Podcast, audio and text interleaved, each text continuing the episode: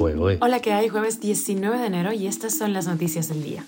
Esto es Cuba a Diario, el podcast de Diario de Cuba con las últimas noticias para los que se van conectando. Senadores de Estados Unidos piden priorizar los derechos humanos en el diálogo entre Washington y La Habana. El juez del juicio en Londres destroza la campaña de desinformación del régimen de Cuba. Una demanda en tribunales de Argentina deja en veremos la posible visita de Díaz Canel.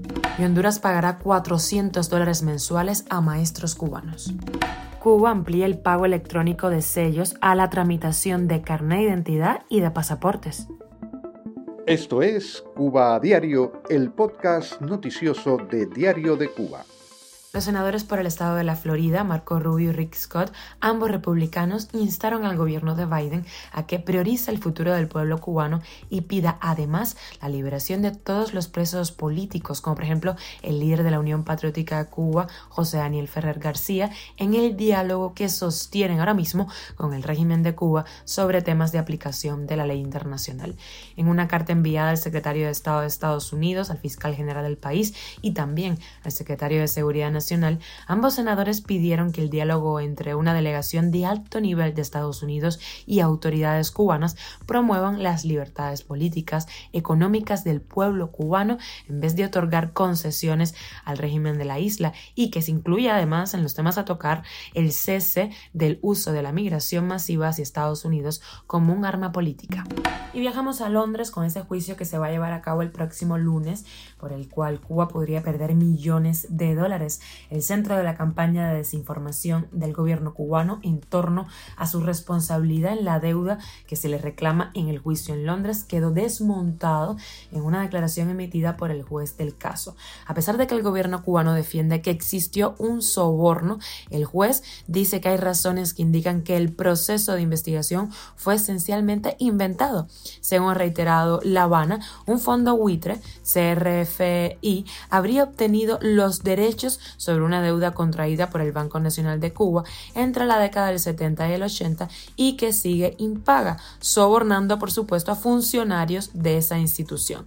La réplica alegó que el caso era un ejemplo de cómo Cuba buscaba evitar sus responsabilidades procesando y condenando a partes extranjeras y a funcionarios cubanos y que las acusaciones de sobornos eran invención, así lo precisó el juez. El gobierno cubano defiende que el consentimiento de cesión fue inducido por el soborno de un funcionario, de su funcionario, Raúl Eugenio Olivera Lozano, sentenciado, recordemos, a 13 años de cárcel por delitos de cohecho y otros. ¿Quién lo sobornó? Un tal Don Stevenson, vinculado al fondo según el gobierno cubano Huitre. Sin embargo, un testigo ha señalado que Stevenson no pudo haber estado involucrado en el asunto porque se jubiló años antes eh, de que sucediera ese supuesto soborno y que por lo tanto no tuvo participación. Estaremos muy pendientes de este juicio. Cuba a diario. Una demanda judicial presentada el miércoles en Argentina pone en jaque el probable viaje de Miguel Díaz Canel a ese país por la cumbre de la comunidad de estados latinoamericanos y caribeños que arranca en Buenos Aires el próximo martes y a la que el gobernante todavía no ha dicho si va a ir. Según un reporte del diario argentino Clarín, la denuncia encabezada por el diputado Waldo Wolf de la coalición opositora Cambiemos incluye además a Nicolás Maduro y a Daniel Ortega por graves delitos de lesa humanidad. La ley de Argentina establece que los tribunales podrán ejercer la jurisdicción respecto a ciudadanos extranjeros que cometan delitos en el extranjero, siempre que así se establezca en los tratados y convenciones internacionales de los que sea parte Argentina. La denuncia se sustenta en numerosos informes de prestigiosos organismos internacionales de derechos humanos como la Comisión Internacional de Derechos Humanos o Human Rights Watch.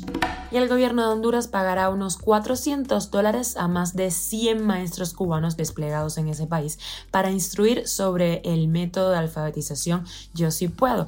En total, durante los tres años que durará este acuerdo, el Ministerio de Educación hondureño destinará alrededor de 1.700.000 dólares a los sueldos de los maestros, mientras que los alcaldes de los lugares en donde sean enviados aportarán el alojamiento. Esto lo informó el diario hondureño El Heraldo. La información no precisa si este estipendio mensual irá a parar directamente a mano de los maestros cubanos o si, como sucede en otras misiones, el gobierno de la isla sacará una gran tajada. Cuba a diario. Y ETEX anuncia que se ampliará el pago electrónico de sellos a la tramitación de carnet de identidad y pasaportes. Estos trámites vinculados al Ministerio de Interior no estaban hasta ahora entre los incluidos cuando empezó a aplicarse esta modalidad como respuesta a la escasez de sellos de timbre existente en el país. Según informó la empresa en redes sociales, se puede pagar mediante la plataforma Transfer Móvil. Y llegamos a la extra. Un profesor de la Facultad de Historia de la Universidad de La Habana, Fabio Fernández Batista, se ha hecho viral por unos comentarios que hizo en la mesa redonda. Pero no te lo cuento, lo escuchamos. El patriotismo cubano hoy está siendo impugnado. Es evidente, por lo menos para mí. Sí, se ha perdido el orgullo por ser cubano. Yo todos los días tengo acceso a los estados de WhatsApp de muchos de mis estudiantes, que tienen mis contactos y yo los de ellos.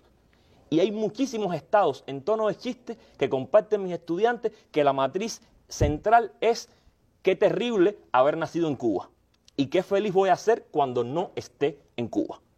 Y eso es una matriz cultural conectada con un escenario real, concreto, que explica que ahora mismo puede haber gente cruzando el río Bravo rumbo norte. son problemas objetivos que están ahí. Y para mí, la combinación respecto a cómo construir un proyecto de país exitoso, próspero para sus ciudadanos, capaz de entender la pluralidad y la diversidad que marca la realidad que es Cuba, al mismo tiempo ese patriotismo está impugnado por la profunda crisis que ahora mismo marca la realidad del país. Porque el patriotismo no podemos conectarlo exclusivamente a la idea de la resistencia heroica y, aquí estamos resistiendo como los mambises. No, no, no, no, no.